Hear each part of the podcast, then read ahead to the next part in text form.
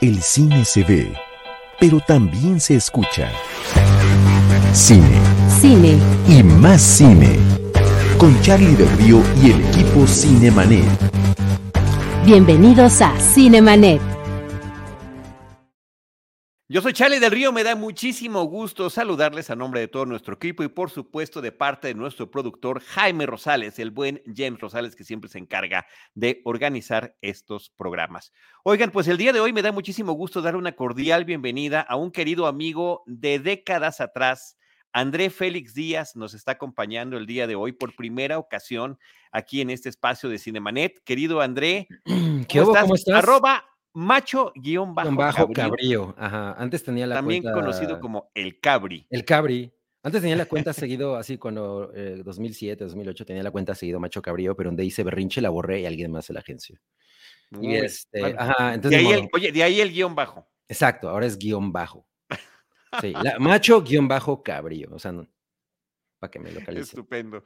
Óyeme, pues mira, este, el día de hoy vamos a platicar de la película de Michael Cimino, que en México se llamó El francotirador, de Deer. Hunter, una película de 1978, querida por la crítica y premiada en el evento de los Oscars al año siguiente, una película que no sé si ha perdurado tanto en la memoria colectiva como otras, porque tiene un repartazo, tiene un tema extraordinario, una magnífica manufactura, de todo eso vamos a estar hablando ahorita.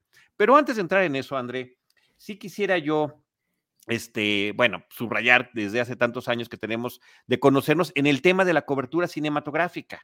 Ajá, ajá. Cuando yo ingresé a un programa que se llamaba Sinergis en el Instituto Mexicano de la Radio y que entré eh, mm, para llevar los cafés y para anotar lo que iba a ver en la escaleta y que había dos conductores encargados del programa, pues tú eras uno de ellos.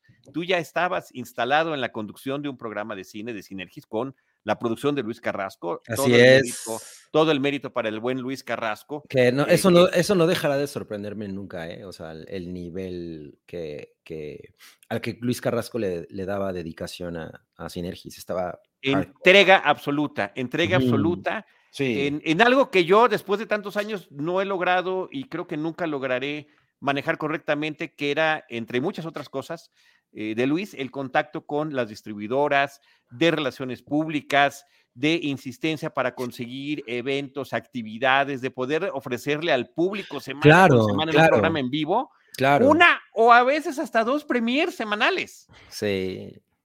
Pero fíjate que, bueno, eh, evidentemente el universo de, to- de, to- de toda esta categoría de- de periodismo y de, y de todo lo que tiene que ver con el cine en este aspecto, era, era muy diferente en ese momento a como es ahora. O sea, vamos, sí, sí era, era una gran lucha hacer, hacer sinergias eh, cada semana, ¿no? Pero al final tenías la protección de que, o más bien la credibilidad de que eras parte del Instituto Mexicano de la Radio, ya llevabas tiempo, o sea, ¿sabes? Entonces era más fácil a lo mejor llegar y, y era mucho menos gente. Entonces, era más fácil llegar con, no sé, eh, Quimera Films, que en esa época estaba, o, o- y, y los mismos 20th Century Fox, y güey, o sea, yo tengo un programa en, en el IMER de tal a tal hora, tiene muy buena audiencia y pues Ujú. tenemos esas credenciales.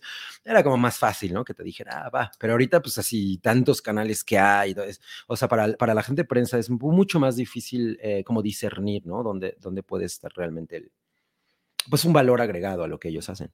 No, ¿Cómo cambió todo esto en ese par de décadas? ¿no? La verdad que sí es Totalmente. algo digno de mencionar, pero yo sí estoy eh, agradecido con Luis Carrasco, agradecido contigo, agradecido con Abel Rojas, que también era conductor del programa, que me fueron haciendo allí un pequeño espacio. Yo eh, cuando entré, además gracias a los patrocinios que conseguía Luis Carrasco, ¿eh? O sea, tenía Vic, no sabe fallar, Cinemas sí, Lumière, es cierto.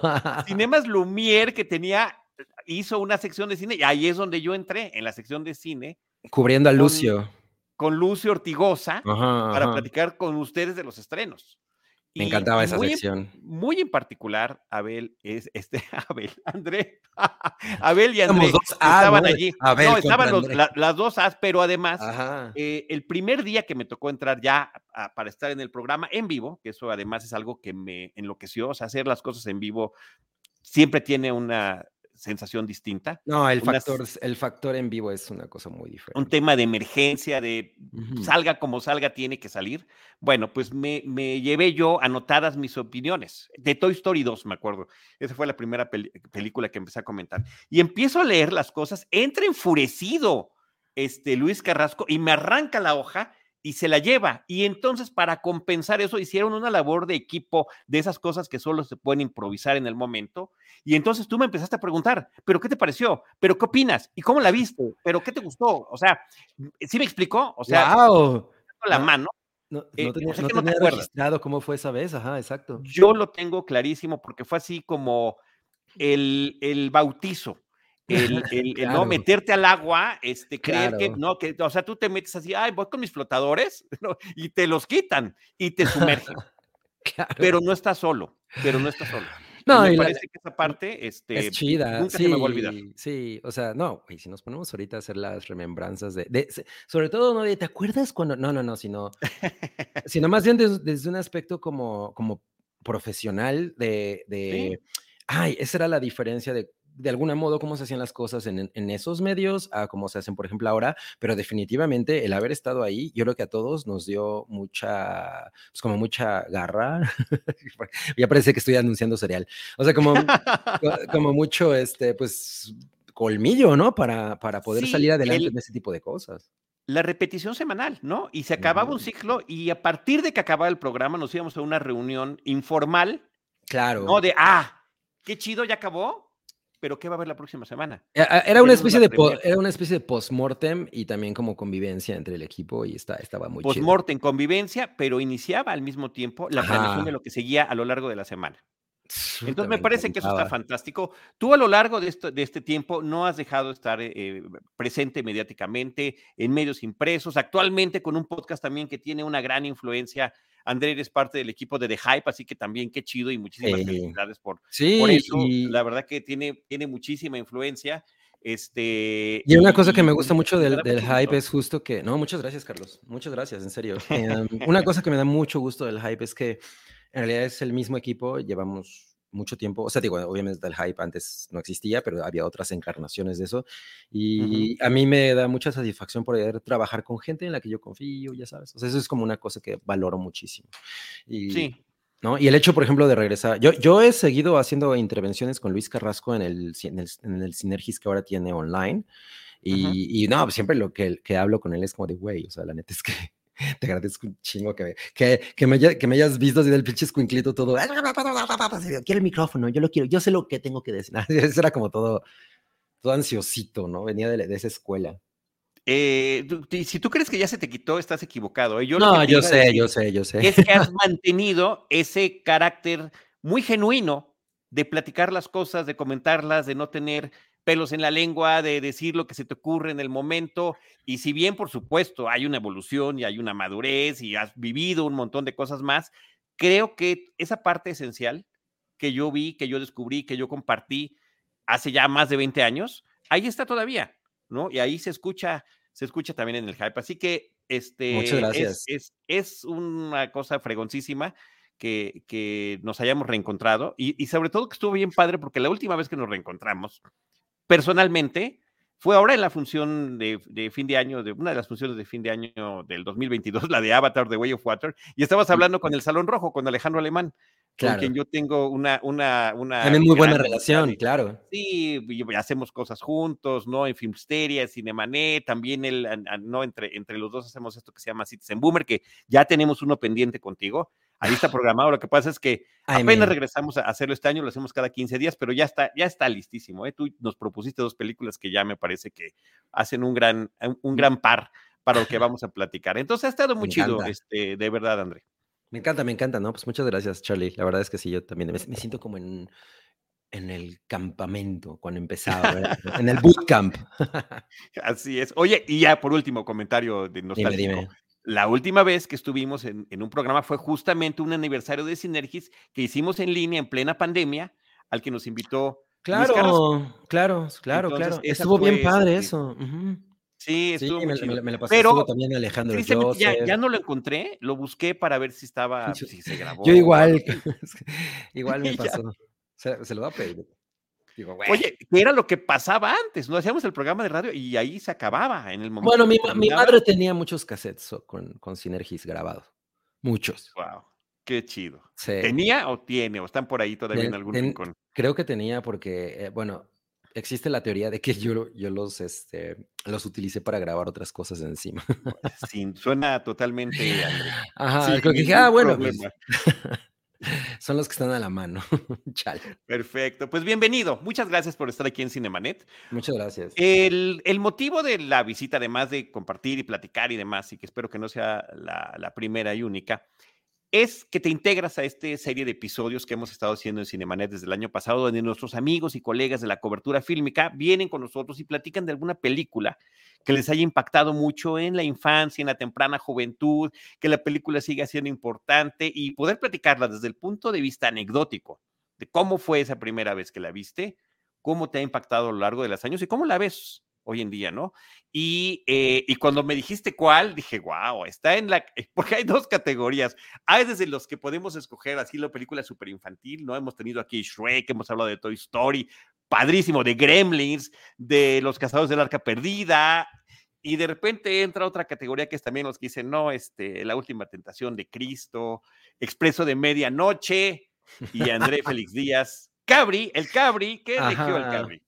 Pues yo elegí eh, El francotirador, como bien dijiste, que así es como me acuerdo haberla visto en la marquesina de, los cines, de las salas del, Centro de Cultural Universitario, la Julio Bracho y la José Revueltas. Eh, así, el francotirador, y pues nos metimos a ver el francotirador, ¿no? O sea, The Deer Hunter yo la vi cuando, yo creo que tenía como unos 12 años, probablemente. Eh, y fue una cosa que, que, me impresionó muchísimo. O sea, yo creo que me causó mucho más terror que, que, que cualquier película de terror que vi después, ¿no?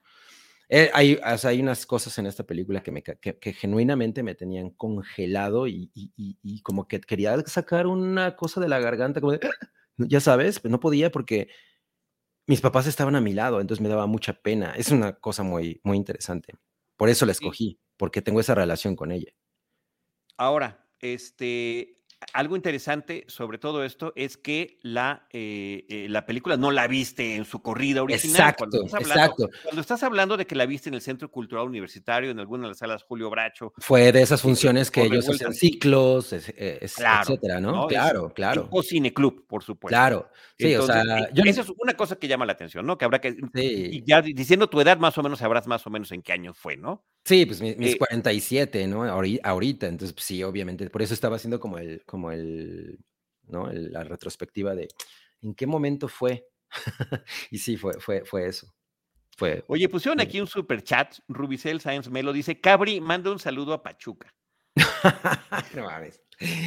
¡Hey! Saludos de El Cabri hasta Pachuca, la capital del paste. Y además, yo siempre lo voy a decir, siempre lo voy a decir, porque ahí aprendí a acampar es, son hermanos del Mineral del Chico, que es uno de los mejores lugares para acampar. No digo, no sé si ahorita, pero por lo menos en los 80 era recuerdos grandes. ¿eh? Muchas gracias, Pachuca, los quiero. Wow, qué chido.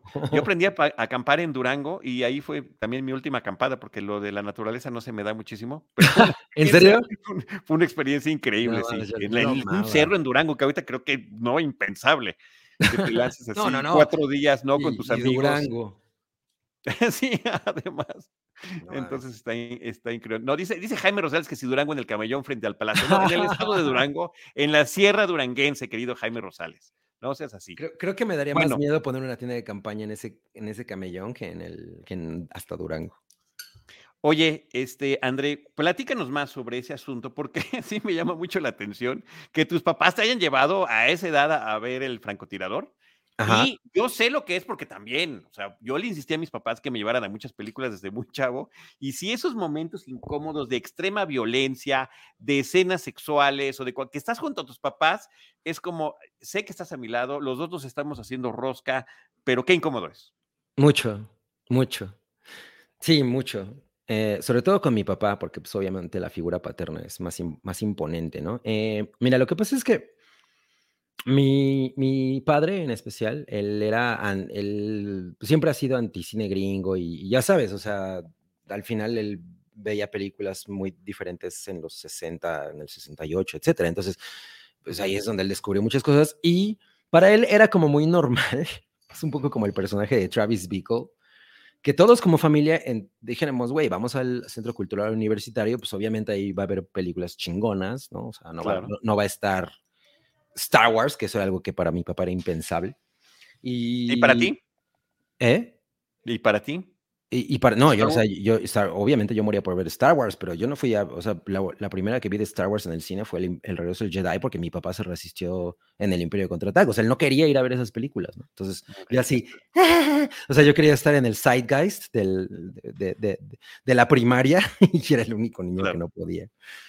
Pero bueno, eh, eso, ese tipo de, um, esas características familiares se prestaban a que yo pudiera ver cosas como, esto, ¿no? Y obviamente a mí se me, en ese aspecto de niño, fui, a ver cosas terriblemente fuertes como esto, pero también fui a ver un chingo de películas para niños soviéticas y ya sabes, las cosas que... Entonces era muy padre, ¿no? A mí me gustaba mucho. Yo estaba súper enamorado del cine. Entonces eh, hubo esta época en la que pues entrábamos a ver lo que fuera. Y bueno, no lo que fuera, obviamente mis papás elegían. pero, pero ah. con la confianza de una curaduría de un centro cultural, exacto, De un buen cineclub. Claro. Entonces, esa vez, pues fue así de, ah, mira, ahí está Robert De Niro y, ah, y Meryl Streep. Ah, pues vamos a verla. no mames. O sea, güey, fue aterrador. O sea, o sea, neta, fue aterrador. No sabes cómo me impresionaron las escenas de, de, de, de la, de la ruleta rusa porque además son súper intensas. O sea, estos güeyes de Vietnam gritando, o sea, no, entiendes qué están diciendo, o sea, porque eso es lo, horrible, que no sabes qué te están diciendo y, y te cachetean, y, o sea, es una cosa muy violenta. Yo, yo neta estaba somatizando las escenas. o sea, eso genuinamente me, me, impresionó como nada más en la vida, en, bueno, por lo menos en, en, el cine, ¿no? Eh, se me quedó muy grabado. Eh, y bueno, en, realidad la película, además la película empieza con una boda y esa boda dura literal una hora. O sea, si la película dura dos horas y media, es una tres, hora. tres horas. Ah, sí, cierto, tres horas. Eh, es una hora entera de la pura boda. O, sea, yo, con mi ex esposa me reía mucho porque nos reíamos mucho porque la, era una película que veíamos mucho. Nos encanta, nos encanta los dos, ¿no? Entonces nos reíamos mucho porque era como, ah, bueno, ya va a pasar una hora porque pues ya se está acabando la boda, ¿no? Y ya cortea, vámonos a Vietnam. Entonces, claro. no mames, o sea, es una cosa muy brutal. Simplemente la, toda, toda la, esa hora de estar en la boda, bueno, obviamente empiezas y conoces a los personajes, que son estos... Eh, trabajan el acero, ¿no? En, en Pensilvania y son una comunidad ruso-rusa que viviendo en esa zona. Eh, Ruso-estadounidense, ¿no? Descendencia, descendencia europea, sí. Pero, pero bueno. Además, además ortodoxos en, en, su, en, su, religión. Entonces, pues, no, güey, imagínate el nivel de especificidad, especificidad. Dije especificidad. Especificidad, claro, se me fue. Este, eh, así de tit, tit, tit, ¿no? Rusos, entonces es una cosa muy particular. Y luego una boda súper intensa, una boda así de... Gen se siente esa boda, o sea, lo único que falta es que bailen la Macarena, pero neta, no mames, o sea, yo sientes esa boda, es a mí me fascina de toda esa secuencia y me acuerdo que obviamente de niño yo, güey, se están casando y es un desmadre y pues ah, probablemente no me interesaba realmente, pero estaba muy, muy metido en, en la película porque la atmósfera te abraza. Y se termina la boda y estos güeyes para celebrar porque el día siguiente se van a Vietnam, lo que hacen es que se, eh, van al bosque a cazar venados. Y entonces tienen toda esta secuencia de silencios eh, y, la inmensidad del paisaje con Robert De Niro y todos los demás así cubiertos hasta la madre, de, porque está haciendo un chingo de frío y con estos rifles. Y es un chingo de tiempo que, que, en el que los conoces y los conoces en su historia instinto. Neta, no mames, cómo me gusta eso. Corte a Vietnam. Que está horrible, güey. Es así, no mames, esa es una pesadilla, ¿no? O sea, wow, o sea, para un morrito de 12 años, eso sí fue como, oh, eso está muy aterrador. Pero no podía parar de verla. Es hipnótica, es completamente hipnótico todo lo que está sucediendo. Mucho, mucho. Eh, mucho. Eh, sigue, por favor, porque más o menos te, creo que es interesante platicar de qué trata la película, ¿no? Eh, Ajá, o sea, entonces, bueno, pues. Y, déjame, hacer un comentario, porque eh, existen las películas que son eh, por excelencia sobre el tema de Vietnam, y, claro que hay este Apocalipsis como una de las grandes referencias, sí, pero posteriormente vendría Full Metal Jacket Y una de las cosas que se, que se le elogia mucho a Full Metal Jacket es, que son dos películas, porque una película es lo del entrenamiento, otra película es lo que está sucediendo. Eh, sí, amo a Kubrick, me encanta la película, pero Michael Chimino ya había hecho eso antes con esta película, donde nos presenta, son dos, son dos cintas, y eso es lo interesante, es cómo se trastoca la vida de, de, la festividad, de los, de, los ritos eh, de, la, de la comunidad. Claro. No casar, ¿no? Estemos o no a favor. Claro. No, está también ahí las anécdotas. No, él no se murió el venado, porque hay una escena impactante cuando finalmente De Niro le da el venado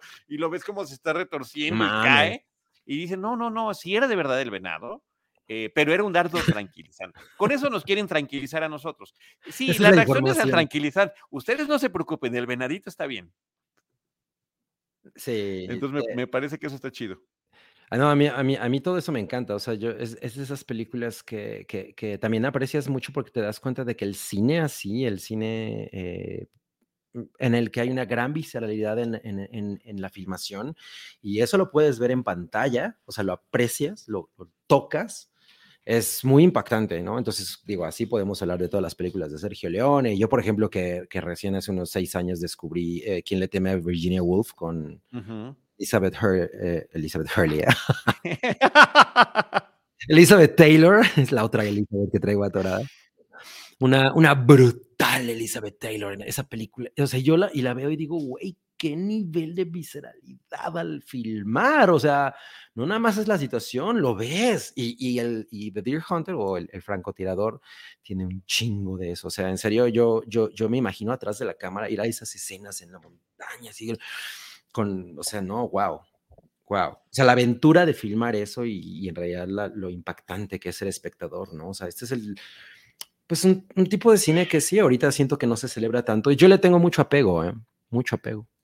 Sí, bueno, una de las características importantes de tantas que tiene el francotirador o The Deer Hunter es el hecho de que no hay escenas en foros. Todo está hecho en locación. Son exteriores, ajá. el pueblo, la iglesia, esta iglesia rusa ortodoxa existe efectivamente en un poblado de Pensilvania, ha sido inmortalizada además gracias a esta película, porque sí están estas torres que tienen como redondas, ¿no? Esta, esta arquitectura que, pues reconocemos justamente a través de, las propias películas, como, como de esa parte eh, rusa que hemos visto en el cine, y, eh, y está el tema de haber filmado una película sobre Vietnam en locación en Tailandia, no, propiamente Vietnam, pero era la primera vez que una producción estadounidense hacía algo sobre Vietnam en locación. Entonces, esa parte es muy interesante y la vuelve a la película mucho más impactante. Y lo que estabas platicando, los momentos del tema de la ruleta rusa, quien no lo sepa, la ruleta rusa es meterle una bala a una pistola que tiene seis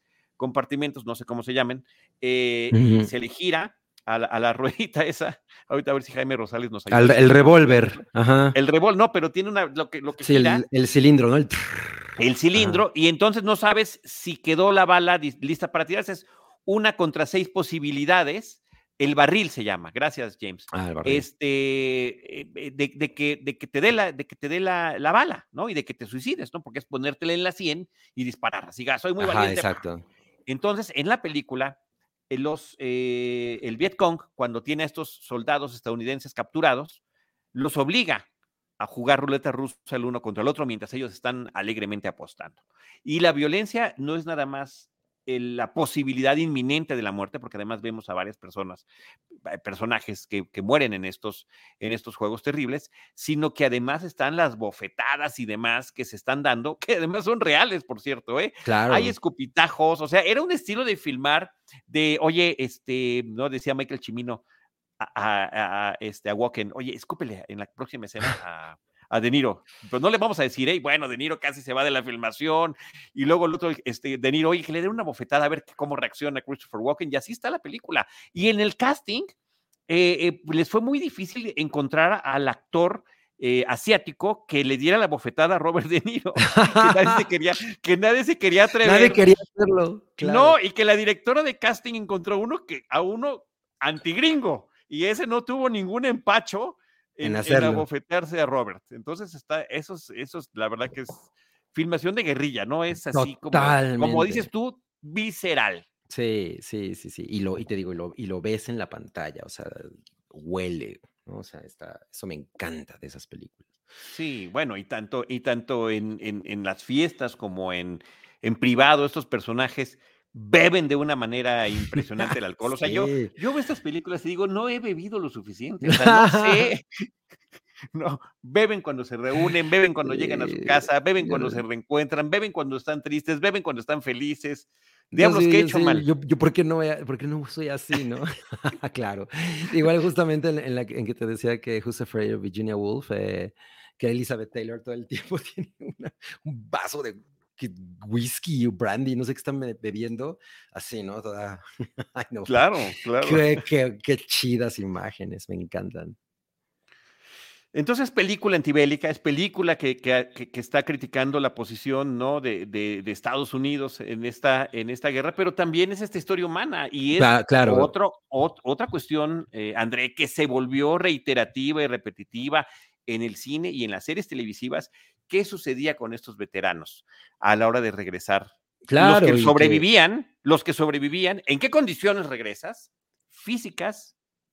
Mentales, sobre todo. Y creo que se, literalmente en esta película te exponen las posibilidades. Ajá, exacto, porque hay eh, tres caminos realmente que, o sea, bueno, sí, hasta el que no regresa, ¿no? El que se quedó en el viaje. Exacto. Literal, se quedó en el viaje. Entonces, sí, o sea, como que puedes explorar todas las posibilidades eh, y, eso es muy, muy maravilloso de, The Deer Hunter. Y otra cosa que también es, eh, ahorita creo que no, que no mencionamos fue que eh, hay un tema en el que estas personas que, realmente son una comunidad extranjera y que tienen sus propias costumbres, bueno, pues también se, se los chupa el aparato de la guerra, ¿no? Es un, es un pueblo pequeño, una comunidad pues, que probablemente no, no tendrían que estar peleando esa guerra, ¿sabes? O sea, pero pues vives ahí y te jalan, ¿no? Y, te, y, y, absorbe esa cultura de, también de algún modo, ¿no? Como, como, y no se habla en la película del, sistema de reclutamiento, pero como que queda sugerido que fue voluntario. Están muy contentos. Sí, exacto, están muy orgullosos. Sí. Están muy orgullosos. Y algunos de los amigos, oye, perdón que yo no vaya con ustedes, pero pues ya sabes, mis rodillas, ¿no? Claro. Y el otro que de plano dice, pues yo, yo la verdad que me hago rosca por acá. Pero pues en la boda, se está celebrando la boda esta boda de una hora de duración que menciona André, y también se está celebrando la despedida de ellos. Claro. por supuesto, con estos discursos de para representar a nuestro país, el patriotismo, el heroísmo. Digo, acabamos de ver aquí en Netflix esta película ahorita tan nominada al Oscar, que es la nueva versión de Sin Novedad en el Frente, la película alemana, y, prácticamente es lo mismo, ¿no? Esos nuestros discursos de, bueno, vaya, ¿no? Porque es lo que nuestro país necesita. Sí, claro, y, sobre todo en la primera, claro, exacto, eso, eh, que, en, esta, en esta película, si no vean el frente, es un tema muy, muy, muy, eh, eh, pues muy visto, ¿no? O sea, como que lo, lo expone mucho. Eh, y aquí pasa, pasa un poco lo mismo, porque es esta idea de romantizar la guerra y sobre todo para las personas reclutadas, pues de alguna manera era como un incentivo, ¿sabes? O sea, era como, ah, qué chido, voy a representar a mi país y voy a ser soldado. O sea, voy a regresar con, con a hacer eh, a que mi familia esté orgullosa de mí, voy a regresar condecorado, voy a regresar como un héroe, ¿no? Como alguien que sí aporta al país, esa es la idea. Y, y, y aquí es evidente que pues No.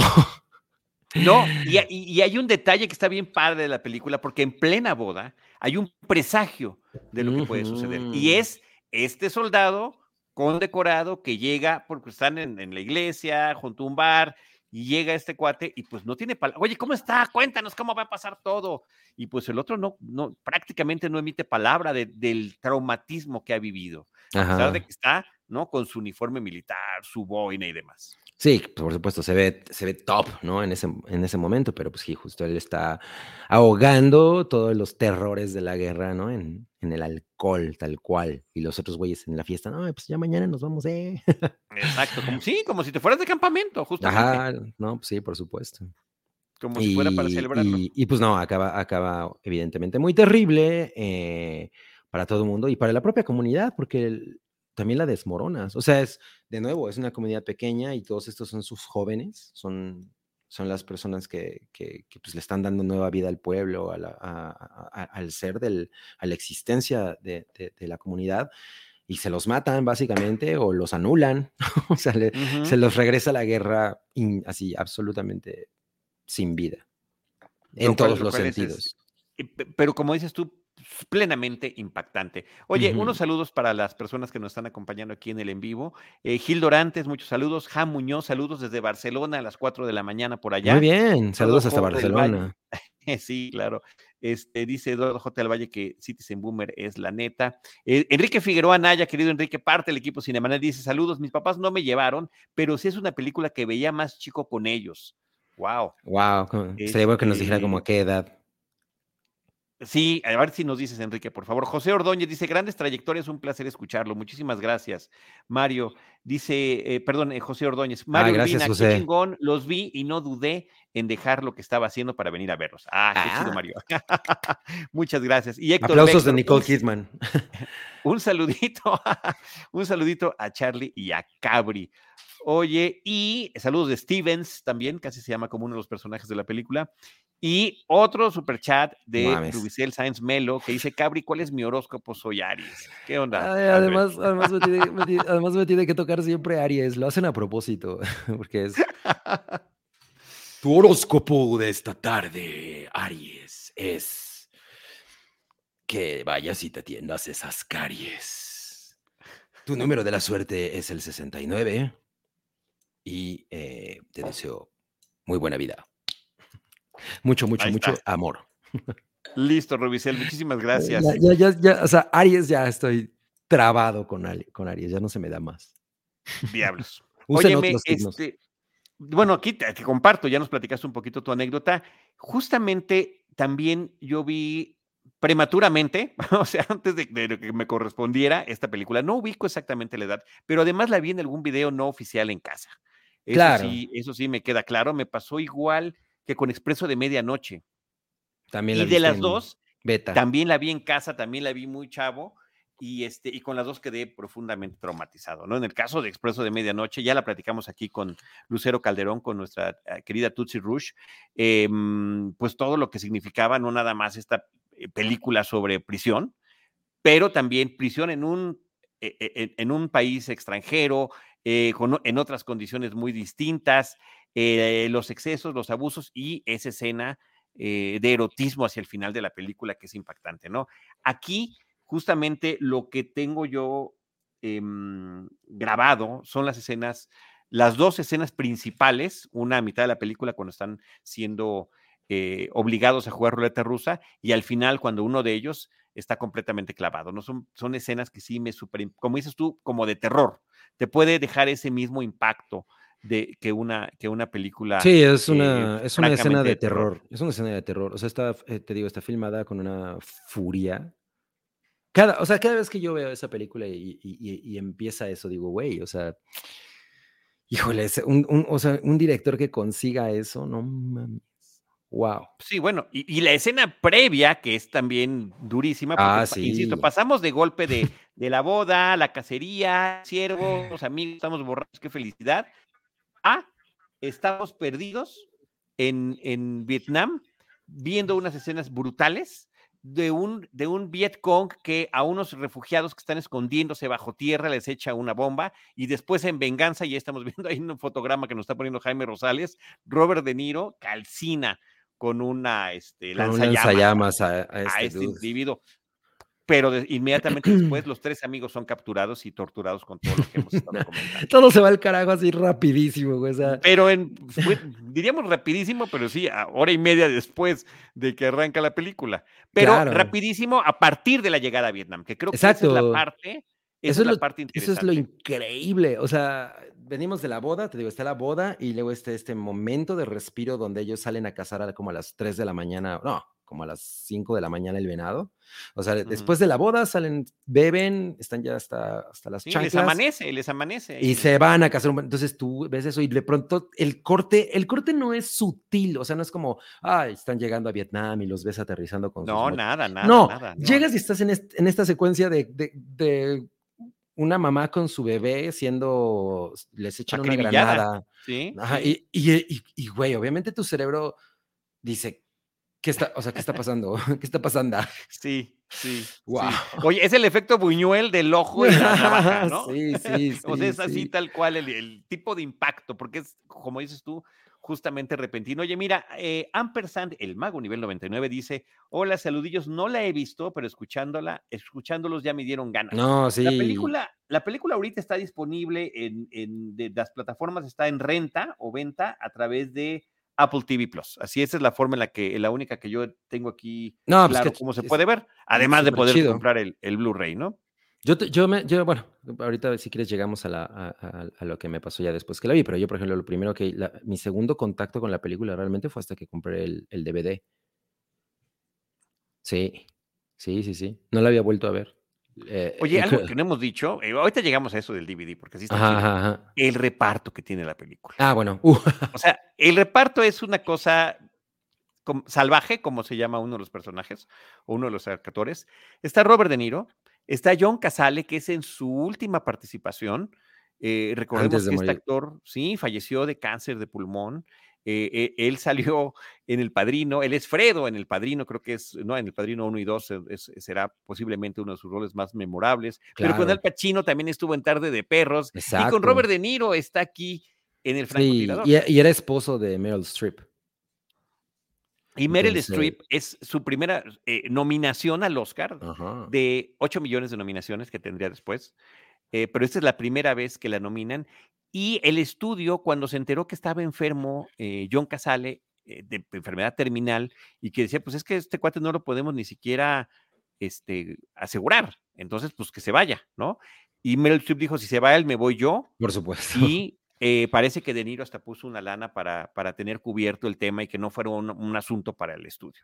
Claro. Ya John Casale murió antes de, mm, pues de, o sea, sí terminó de filmar la película. Pero ya no llegó al ya nunca estreno. la vio, ya nunca la vio. Ajá, exacto. Wow, ¿no? Wow. Sí, es lo que es tremendo, tremendo, sí, tremendo. sí, tremendo. sí, sí. Sí, a mí, y, y güey, Meryl Streep, co- bueno, obviamente, como siempre, la hace brutal. Pero estas son las actuaciones que le ves y dices, claro, claro, güey. O sea, por eso es el- la institución que es ahorita, ¿no? O sea, Ah. Sí, ¿no? Que de repente nos parece como, ay, la bromita, ¿no? Este, Sí, así. Es, es la chistoso, señora de The Devil Wears Prada, ¿no? Ajá, sí, No, no. güey, o sea, Meryl Streep es un ha tanque. Ha hecho todo, Sí. ha hecho todo. Y la verdad que ot- ot- otro capítulo interesante podría ser Meryl Streep y sus parejas románticas en la pantalla.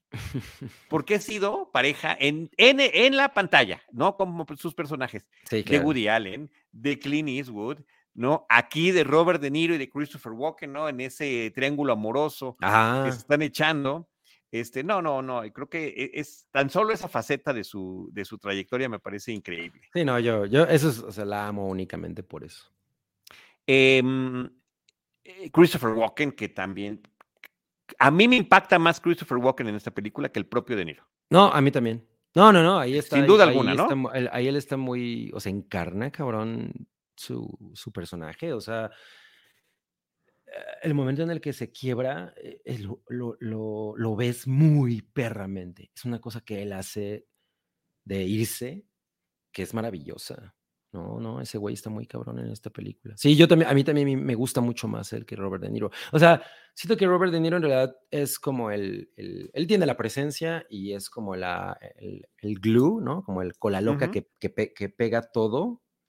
Pero Hasta todo el lo- gancho, habría que decirlo, ¿eh? Ajá, sí, sí. Pero, pero todos los demás en realidad son los que brillan muy cabrón. Y está George Sunza, que es un actor que ha aparecido en todo, ¿no? Es el amigo gordito que se queda ahí en el pueblo, este, que está en el bar. Sí, como, como que es de esas personas que sabes que has visto cuando lo ves, pero no, no ubicas exactamente. dónde. Exacto. ¿En dónde exactamente? No sé, pero lo he visto Ajá. muchas veces. Sí, sí, totalmente, totalmente. Y o sea, yo de hecho ahorita no podría decirte otra película de él, ¿eh? La neta. No, no, no, está cañón, estoy igual que tú. Bajos instintos, ¿eh? Era alguno de los policías en esta escena famosa. Pero bueno, e, el, el- el asunto también es verlos en esta plenitud de la juventud, que también ese es otro aspecto, ¿no? creo que como cinéfilos, eh, independientemente de todos los valores y atributos que pueda tener la película por sí misma, adquiere otros con el paso del tiempo y es ese momento de inmortalización de los físicos, ¿no? De que han pasado a lo largo de sus años, eh, gente que se volvió, que son actualmente inclusive leyendas de, la pantalla grande, de la pantalla de plata, si quieres ponerlo Por así, supuesto, por en, en supuesto. términos poéticos. Pero ver a este Robert De Niro así en su plenitud, a este Christopher Walken, ¿no? Eh, eh, eh, con, con esta locura que te logra transmitir. Ahí nos está poniendo Jaime Rosales a, a Sunza, a George Sunza, para que, para que lo podamos ver. Este, a Meryl Streep también, con esa juventud y ese, ese, no, esa forma de aferrarse a la vida. Hay una escena así increíblemente conmovedora en que le dice, oye, vamos a la cama, no, no, no por la cosa sexual, o sea, vamos a acurrucarnos, vamos a, Sí, a claro. consolarnos, así lo dice, vamos a Claro. consolarnos. Si, no, si no nos tenemos a nosotros, ¿a quién, ¿a quién podemos tener? Claro.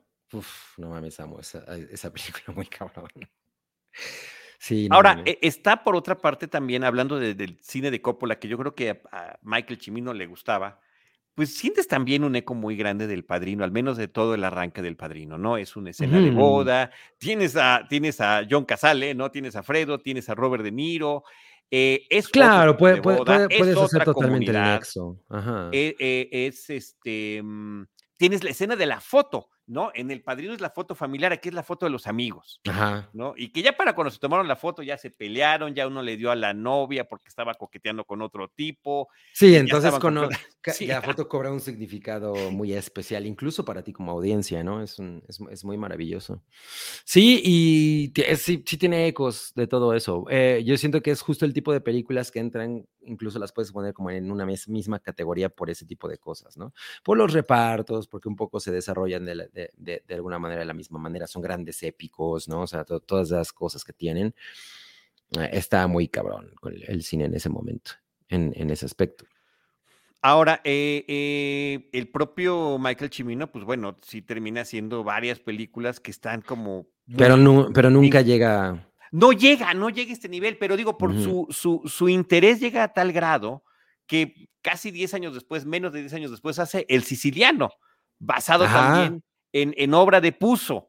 eh, y pues no, no llega a los, a, los, a los mismos niveles, ¿no? Con Christopher Lambert en el papel eh, principal en aquella película, ¿no? Pero termina haciendo cosas muy interesantes en su trayectoria, pero sí, creo que sin duda, esta es como su pieza principal, que, insisto, es- estuvo bien padre, que fue muy bien recibida, muy bien acogida por el público y por la crítica. Tanto así que al año siguiente, pues termina llevándose algunos de los principales premios Oscar. Sí, así es. Pero es curioso que, bueno, cuando, cuando, mm, al principio muy del- de la emisión decías que, que probablemente era como de esas películas que también se tienen un poco olvidadas, porque sí, o sea, no, no, por ejemplo, no se les nombra al lado de películas como El Padrino, que es, es- es esa categoría, como, bueno, es, después, pero Goodfellas, pero bueno, de las No, películas... claro, sí, o sea, sí, y- históricamente como que de- no sé por qué no se nombra más. Ajá, ajá. Porque hay otro tipo de películas olvidables del Oscar. O sea, tú dime quién ganó el año pasado mejor película en el 2022. Eh, ganó la que yo no quería. Este. La que nadie quería. Coda, ¿no? Ay, claro. Ay, no. no. Esta es, es tan malo que, que, que- que lo bloqueas. Sí, sí, sí, no, totalmente. esta, en, este, en el caso de esta, no es por eso, es. Hay como algún tipo de injusticia. A lo mejor no se ha repetido lo suficiente, a lo mejor no, no está No es- tan no- disponible. No, y no es de entrada no es fácil. O sea, por ejemplo, me acuerdo que obvio en Los Simpsons se les hizo, se le hizo un, este, un homenaje.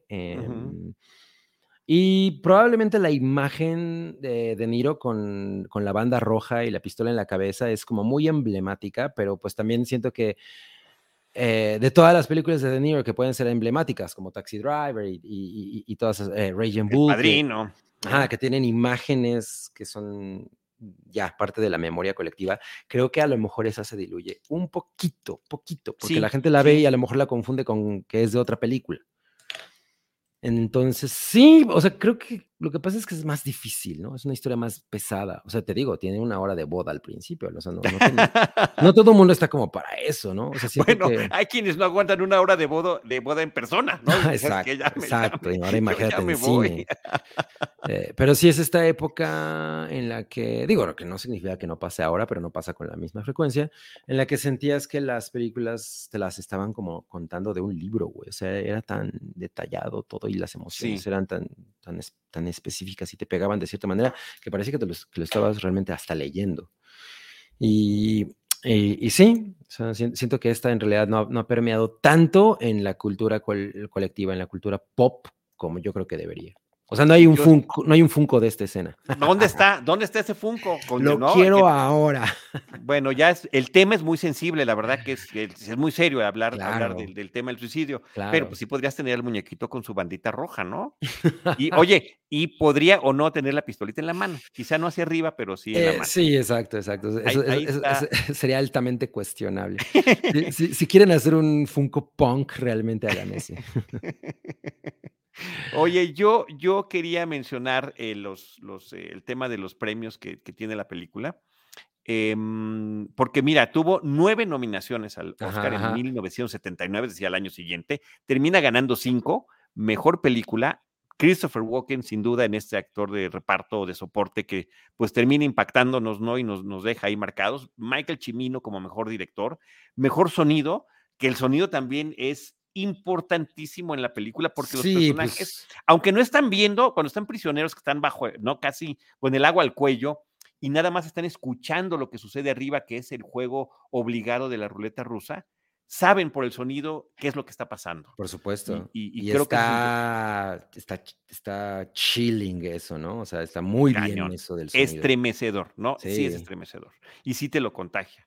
Y está en mejor edición, que creo que también está perfectamente justificado, güey. O sea, además de entrar a una película con, con, con, una historia tan, tan íntima, editada de este modo, güey, la, la, secuencia justo de la boda tiene un nivel de edición muy perro, está muy cabrón haber editado eso. O sea, sí me imagino así Michael Chimino a las 3 de la mañana con todo, con el rollo, ¿no? O sea, además, ¿no? Como...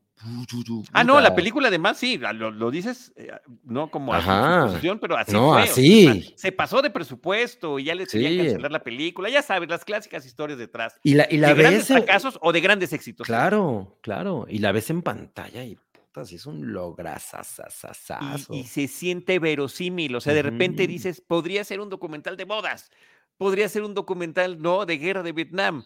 Claro. Y, este, y es como algo y todo al mismo tiempo. Bueno, los que no ganó, mejor actor que estaba nominado Robert De Niro, mejor actriz de soporte que estaba nominada Meryl Streep, insisto, dato curioso, ese sí es bueno, la primera nominación que tuvo en su trayectoria, no la ganó. para todo para todo el equipo que hizo la historia, porque además la historia tiene mucho, o sea, evolucionó muchísimo a partir del, del, primer draft que hubo, del primer borrador, porque era una historia sobre el tema de la ruleta rusa en Las Vegas.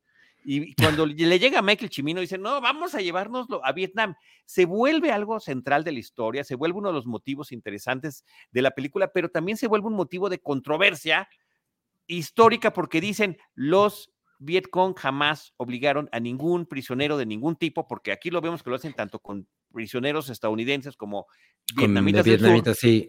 este, a, a, ruleta rusa y se volvió un, un tema políticamente incorrecto. Y habría críticos de cine como el propio Roger Ebert que decía, bueno, es que no es eso propio, no es un documento histórico. Ajá, es yo, una alegoría, es una alegoría de la violencia. Yo estoy muy de acuerdo. Que se en esos niveles.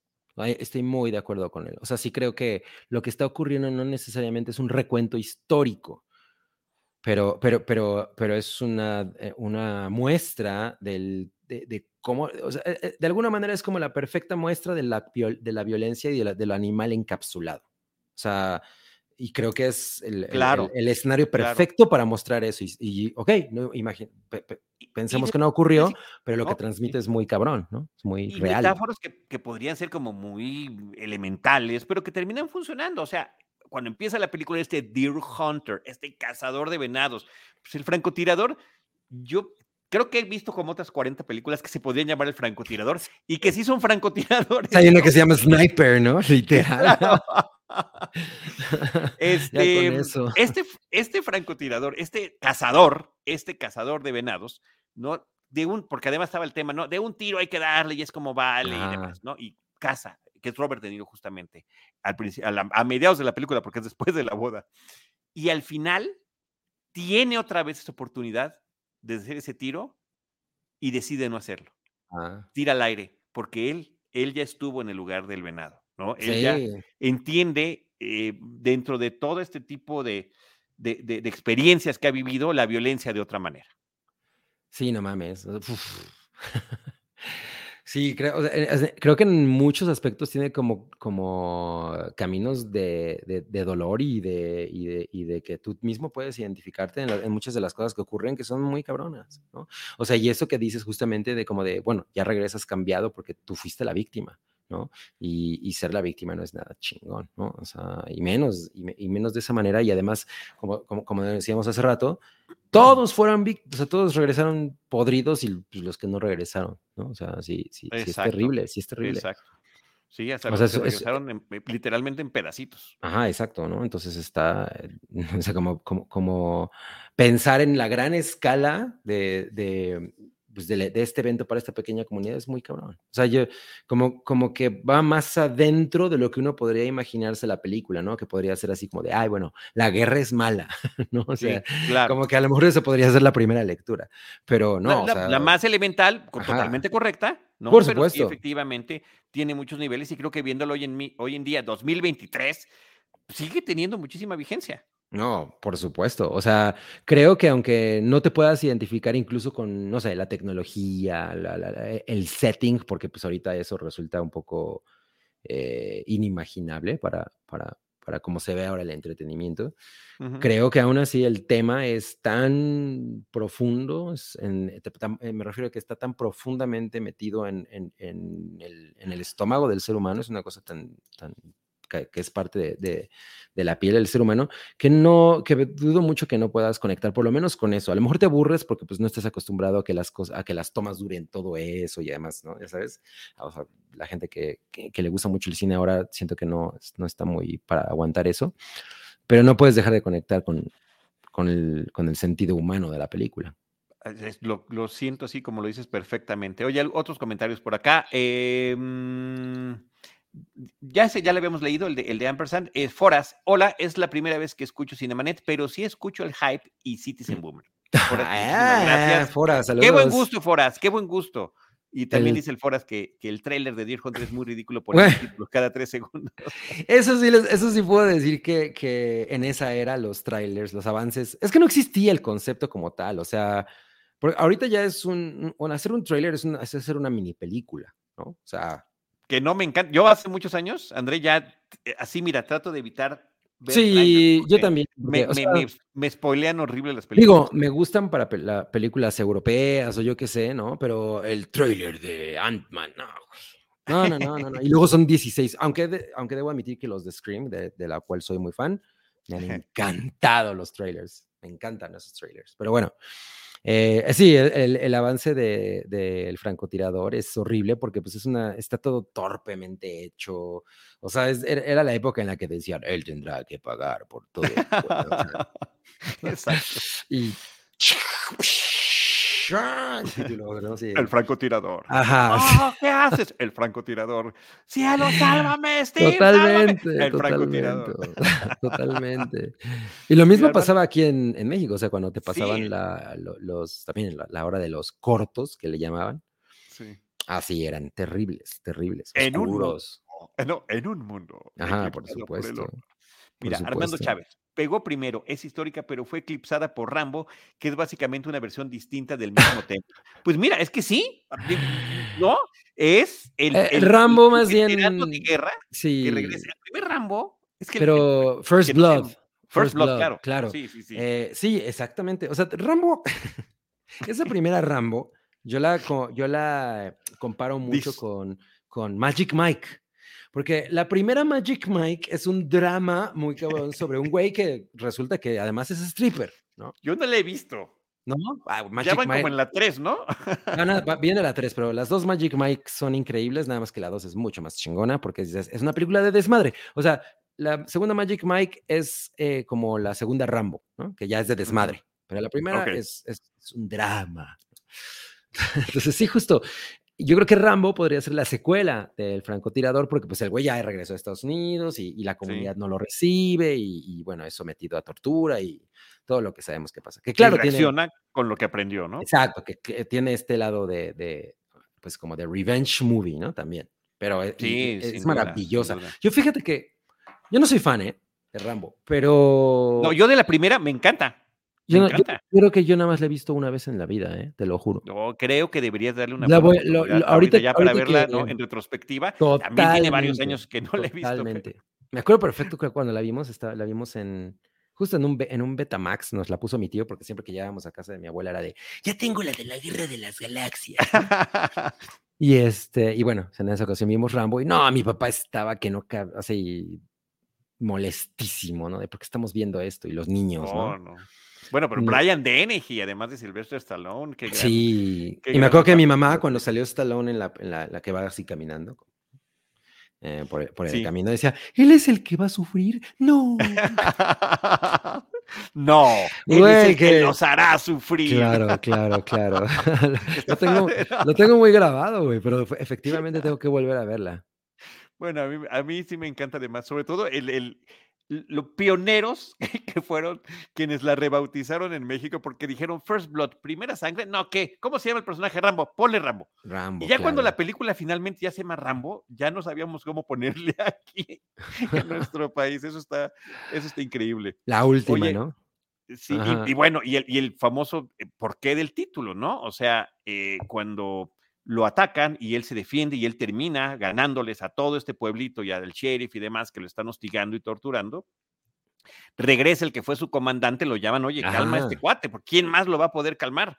Y le empieza a gritar y lo que le grita Silvestre Stallone es, they drew first blood, they drew-". No, ellos, ellos, ellos Sí, empezaron, ellos, ellos tiraron primero.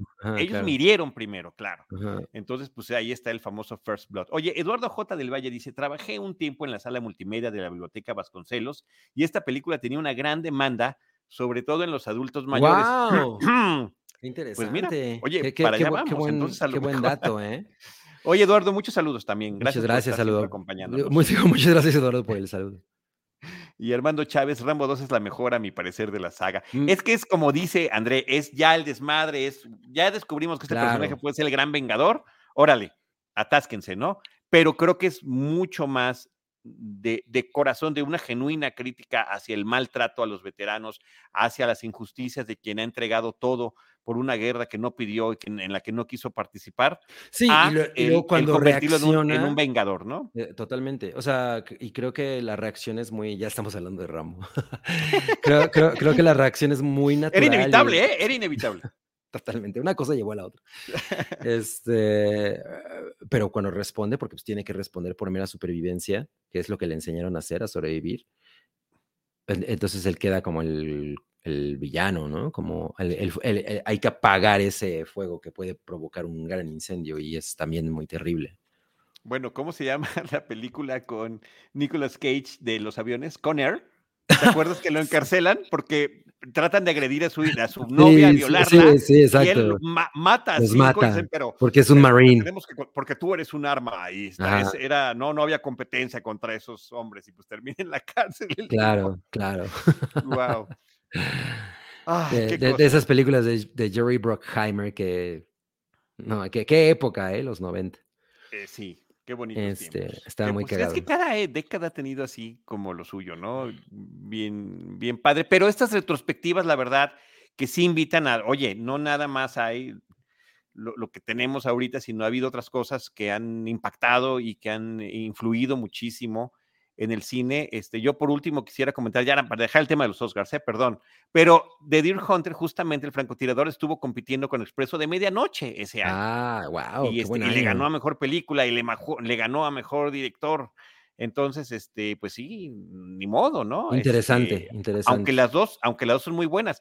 Recordemos que em, esta de Expreso de Medianoche tiene el guion de Oliver Stone Sí, y claro. pues también Oliver Stone hizo Pelotón, que también sería otra película, ¿no? Yo creo que eh, este, eh, eh, The Deer Hunter, el francotirador, Pelotón, este... Full Metal eh, Jacket. Full Metal Jacket, la de, la de Alan Parker, ¿cómo se llama? Este, con Michael J. Fox, que también es de los abusos Ay, que ah, ah, bueno, tengo que decirte una cosa. Este, Pecados de Guerra, ¿no? Eh, ¿cómo se pecados de guerra, Casualties of War. Casualties of War. Ajá. Eh, esa película, Pecados de Guerra, eh, na- na- di- redondea muy cabrón este pedo. The Deer Hunter fue la última película con el que mis papás me metieron a ver eh, al cine bajo esas características. Como que después de esta dijeron, no, güey, se me hace que sí metemos a los niños a ver unas cosas bien acá, ¿no? Entonces ya no lo volvieron a hacer y la solución ellos entran a ver la película y mi hermano y yo nos quedamos en el carro escuchando música, ¿no? Entonces, la película que fueron a ver después fue Casualties of War.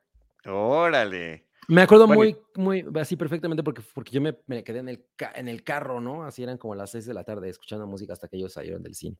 Claro, claro, claro. Bueno, pero sí, la viste después, por supuesto. Ah, no, por supuesto, por supuesto. Bueno, yo creo que sí entraba en el ciclo, sobre todo por la serie de películas que estuvieron hechas en aquel entonces, ¿no? Mucho, eh, aunque es más reciente, ¿no? Es de los finales de los 70s y 80s, ¿no? toda, toda esa siguiente década. Es de la segunda mitad de los 80. los personajes de la tele eran también veteranos de Vietnam. Eh, Magnum, ¿no? De repente tenía así como que, ah, sus flashbacks de, de, lo que había vivido en Vietnam. Es más, su amigo, el, el del helicóptero, por eso eran cuates. Por supuesto, por supuesto. Sí, yo no era muy fan de Magnum, ¿eh? Pero mira, Armando Chávez nos dice otro militar alienado es Travis Bickle de Taxi Driver, otra vez dinero, por supuesto. Él probablemente es el, el probablemente él, es la cúpula, como el non plus ultra de los militares así ignorados en el cine. Eh, sí, y que ahí están, ¿no? Como sustento de todo lo que vendría después. Ajá, sí, o sea, él es Hasta histórica y cronológicamente. El original Lonely Man, ¿no? Exacto. Sí. Buenísimo. Oye, pues ya te ya no, sí, sí, dime, dime. No, no, no, no, ya porque ya vamos a empezar a hablar de Taxi Driver. A nuestra edad se nos puede ir el avión. Bueno, este, no, que decía que ya después vendrían muchas otras cosas que, que tienen como el mismo tema, pero en realidad la interpretación en Taxi Driver sí es como lastimera, o sea, sí, él, él no queda como un héroe, ¿no? O sea, ese no es el punto de esa película, es como Fight Club, que, que, que, no, o sea, Brad Pitt no queda como un héroe en, en Fight Club. O sea, y Travis Bickle es con todo una figura trágica, ¿no? Es una caída. No es de, güey, adelante, ¿no? sí, sí, quiero ser como, ¿dónde está mi Quiero ser como, sí, exacto. Otro, güey. Ya tiene dos con la pistola. ¿Qué, onda con Robert De Niro? Y Una con la manita y otra con la pistola. Ah, sí, exacto. Ahí está. ahí está la conexión, ¿ya lo ves? Oye, André, qué gusto, qué gusto. No sé si tengas algún otro comentario eh, retrospectivo sobre The Deer Hunter. Pues eh, digo, creo que ya hablamos bastante de eso y yo, yo les recomendaría que como en la línea, o sea, si yo pusiera un, ciclo de estas películas, de los, sobre todo la de, los 70, que sí es mi década favorita del cine, eh, yo les dijera que, que las pudieran ver como en bajo la misma sombrilla, podría ser justo eh, en un ciclo, en un ciclo. Ajá, el, ciclo de películas de los 70 que estaban bien chingonas. sí, por e, Esa, este, las de, mm, bueno, la original Texas Chainsaw Massacre, que me parece, o sea, yo siempre meto esa película a discusión así como de, güey, si hay una película que es como muy, muy punk, como muy de guerrilla en la historia del cine de, terror y del cine de los 70, es The Texas Chainsaw Massacre. O sea, también, porque digo, a diferencia de, de, The Deer Hunter, que es una película más grande, con más presupuesto y todo, esta es una película de estudiantes, ¿no? O sea, y lo que, y lo que pasaron las personas, los actores, todo el crew, etcétera, durante la filmación está perfectamente encapsulado en pantalla. O sea, es una cosa increíble. Yo admiro mucho esta película, la verdad. Y Toby Hooper después ya no hizo nada tan chingón, según yo. No tan chingón, pero sí. O sea, hizo cosas chidas. Sí. A mí me gustan. Sí, pero esto, o sea, sí, esto está en otro nivel, ¿no? O sea, yo, yo sí creo que esto es así una obra de arte. Sí, cine independiente que termina convirtiéndose en mainstream. Ándale, totalmente. O sea, y, y, ese tipo de películas en las que todo, con, todo conjuga, ¿no? O sea, todo esto, había diferentes cosas que si una no conjugaba ya va y todo, ¿no?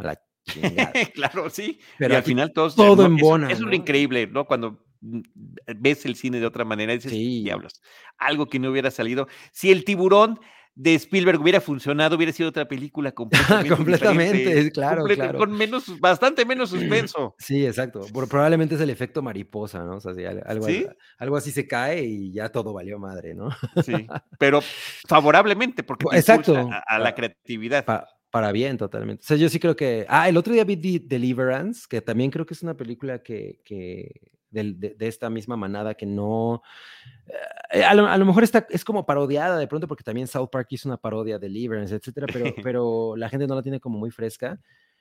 Eh, yo no creo que toda la película sea impresionante, pero tiene una secuencia con la que abre que es un duelo de bajos, que digo de un duelo de no bajos, ¿eh? este, ay güey, ¿cómo se llama el, el que tocan los así, John Denver.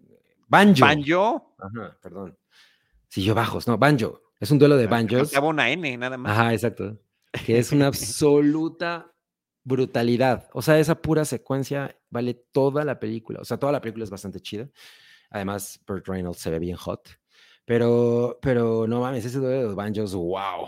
Qué cosa tan impactante. O sea, yo no la tenía fresca, güey. Esa película la ves muchísimo tiempo.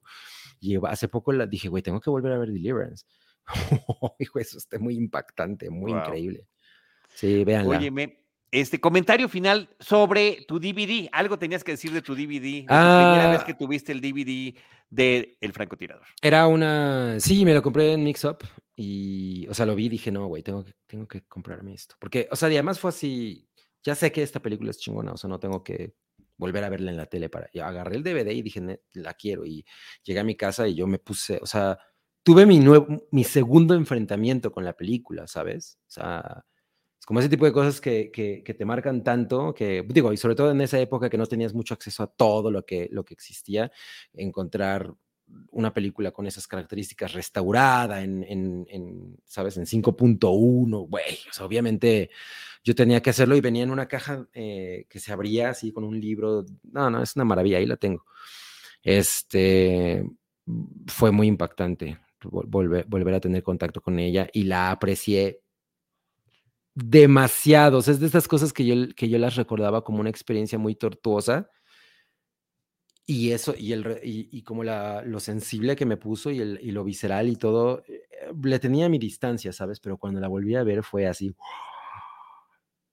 No, no es que eh, eh, reencontrarte con ciertas películas, dependiendo del momento en el que la veas y de los lo que vas aprendiendo, lo que vas conociendo, pues las termina uno viendo diferente y eso está padrísimo porque la vuelves a disfrutar. Y, la, y, te, reapropias, te reapropias de ella. O sea, si hay películas que ves después y dices, puta.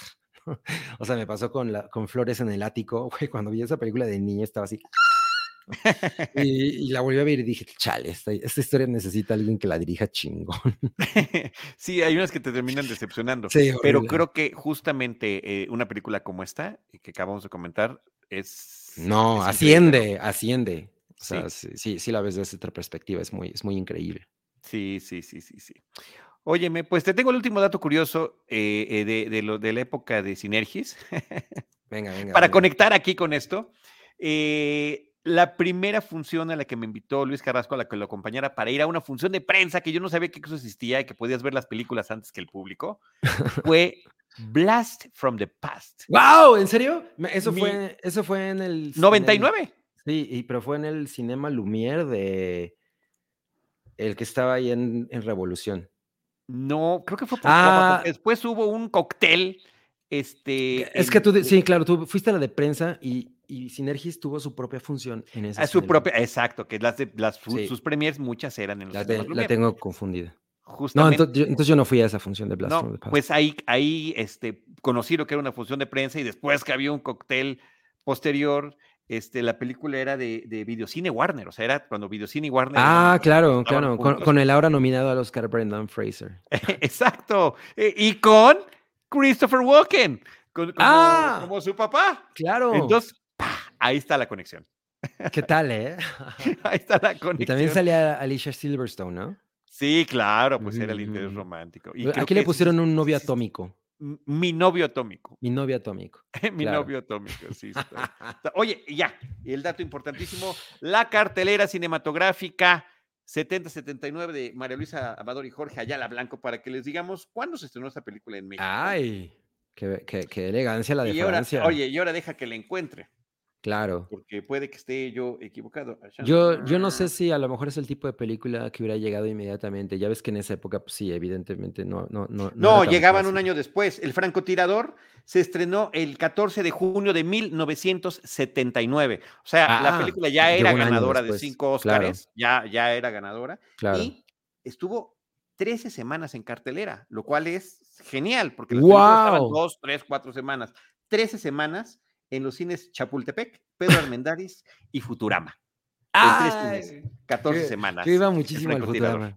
Es que viví, una época viví en Linda Vista y era, era, era increíble ese cine, de esos gigantescos, ¿no? Y además te podías perder en los pasillos y grafitear. Mm. Yo me acuerdo que No, ese- de, tor- de tortugas ninja, así grafitis de tortugas ninja en el, en el lobby, güey. O sea, aparte, eh, este, vándalo, juvenil. No, súper vándalo, súper vándalo. Buenísima. Sí, en pues bueno, 88, esos son mis, mis últimos dos datos. André, Cabri, qué gusto, de verdad, qué No, honor. muchas gracias Qué por padre la, plática contigo y gracias por sumarte aquí a Cinemanet en esta ocasión. No, pues gracias a ti, la neta es que me la pasé increíble y, y- y- y además creo que hablamos de una película que, en- que, que en realidad como que sacó algo, o sea, conversación, una conversación bien padre, ¿no? O sea, como, como muy, muy, muy enriquecedora, digamos, sobre todo hablando de Eh, la época. Sí, eso creo yo, sin duda alguna. Y también pues recordar esos buenos tiempos contigo también, también me resulta enriquecedor. Así Me que bueno, igualmente. un reencuentro en todo sentido en torno a esto además que nos encanta tanto que es el cine. Felicidades por el hype, felicidades por todo lo que está pasando. Muchas gracias, ¿no? Igual felicidades a ustedes, chicos, y pues aquí andamos para, para lo que se ofrezca. pa. Estupendo. ¿No? André Félix Díaz, arroba macho cabrío, ah, macho guion Macho bajo guion cabrío. Muchísimas gracias. Gracias a nuestro productor Jaime Rosales, a todos los que nos estuvieron acompañando a lo largo del episodio. Recuerden que estamos eh, eh, en vivo en las redes sociales y que al día siguiente se publica en formato de podcast en todas las plataformas para que puedan escuchar Cinemanet y estas participaciones de Recordando con André Félix Díaz. Y nos vemos en el Citizen Boom, ese lo tenemos pendiente. Todavía no hay que eh, adelantar de qué trata, pero este va a estar padre ahí con el Salón Rojo, con Alejandro Alemán. Mm, con un Cabri, saludote ahí al salón esto. rojo. Muy bien, gracias. eh, y yo les recuerdo a todos los que nos acompañan que nosotros estaremos esperándoles en nuestro próximo episodio con cine, cine y más cine. Bye, gracias. Esto fue Cinemanet. El cine se ve, pero también se escucha. Les esperamos en nuestro próximo episodio. Cine Cine. y más cine.